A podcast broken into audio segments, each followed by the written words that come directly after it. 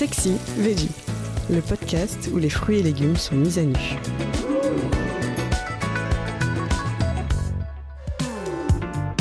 La butternut, est-ce qu'on peut en faire tout un plat?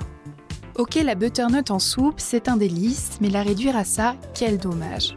C'est sans nul doute la courge la plus savoureuse de l'automne, c'est aussi la plus belle. Mettez à l'honneur l'esthétique de son galbe, la rondeur de ses courbes en la cuisinant entière ou presque. Le plus simple, coupez-la en deux dans la longueur, retournez les pépins et quadrillez la chair. Un filet d'huile d'olive, du sel et envoyez au four à 190 degrés. Puis évidez les demi-courges ainsi précuites en laissant une épaisseur de 2 cm de chair.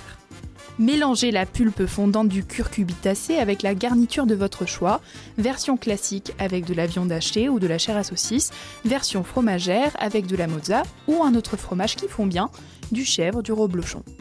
La chair de la butternut est très douce, n'hésitez pas à la rehausser avec des saveurs piquantes comme du chorizo ou bien salée et fumée comme de la poitrine ou du speck.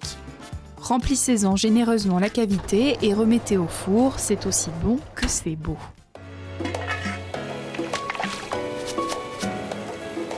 Le chef étoilé Alain Ducasse propose dans son ouvrage Nature, volume 2, une version anti-gaspi. Il utilise un reste de pot-au-feu. La viande est préalablement effilochée, puis mélangée avec du boulgour, du persil haché et des échalotes. Le tout est enfin recouvert de parmesan râpé.